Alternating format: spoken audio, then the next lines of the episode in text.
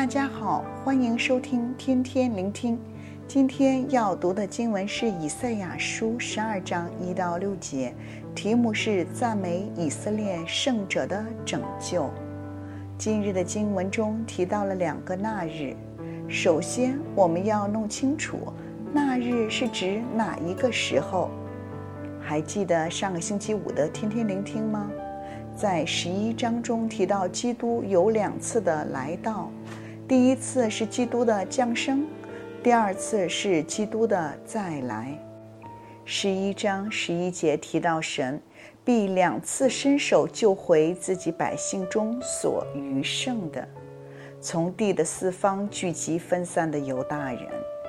这不是指在基督的降生前的以色列人被掳回归，而是指基督第二次的再来时，会再一次拯救以色列人。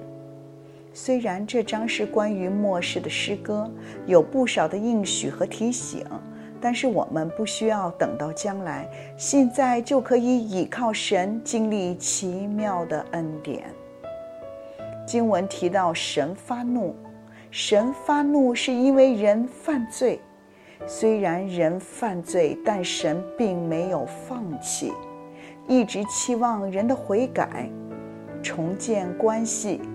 我们会软弱、跌倒，甚至失信，但神总不会离场，一直等我们回转，以爱拥抱我们，安慰我们，坚固我们，做我们永远的依靠。诗篇三十篇五节提到，因为他的怒气不过是转眼之间，他的恩典乃是一生之久。一宿虽然有哭泣，早晨必欢呼。经文第二节提醒：神是我们的力量，是我们的诗歌，也是我们的拯救。现在就让我们花点时间去思考一下：以色列人并没有从历史中得到教训，学会时刻倚靠神，只会在危难中才求告神。在埃及时，被人苦待，才懂得向神呼求。神领他们出埃及，得到自由之后，却没有称谢神，相反埋怨神没有提供水和食物。进入牛奶与蜜的迦南地之后，又跟随当地的人敬拜偶像，行神眼中看为恶的事，离弃了神。当被人压制时，才觉醒向神呼求，得到施世拯救后，又再次犯罪离开神。以色列人一次又一次地远离神，有难时懂得求神，稳妥时却忘记神。在以赛亚的时代，无论是以色列国还是犹大国，在国际环境之下，确实都是一个小国。面对周边的强国，选择依靠如亚述的大国，确实是合情合理。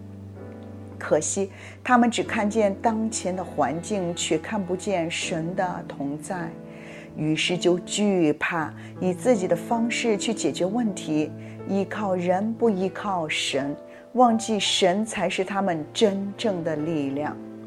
经文第三节提醒我们要从救恩的泉源欢然取水，这是什么意思呢？救恩就好像一个泉源，我们可以在其中欢然取水。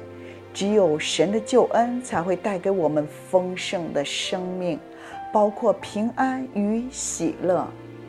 靠耶和华而得的喜乐是我们的力量。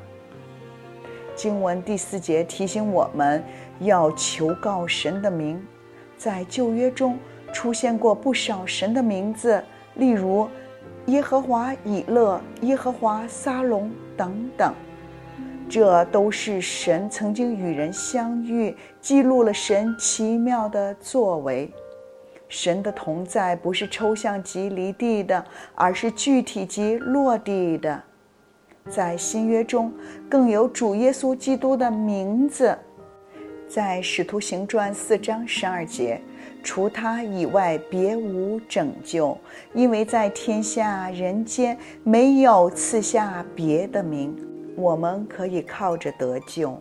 因此，我们不但要称谢神，求告主的名，更要在万民中传扬神的事情。经文第五节提醒我们要向神唱歌，因他所行的甚是美好。在创世纪第一章提到，神创造天地，神用六日创造了天地，神看每天的创造都是美好的。我们要将神美好的事普传天下。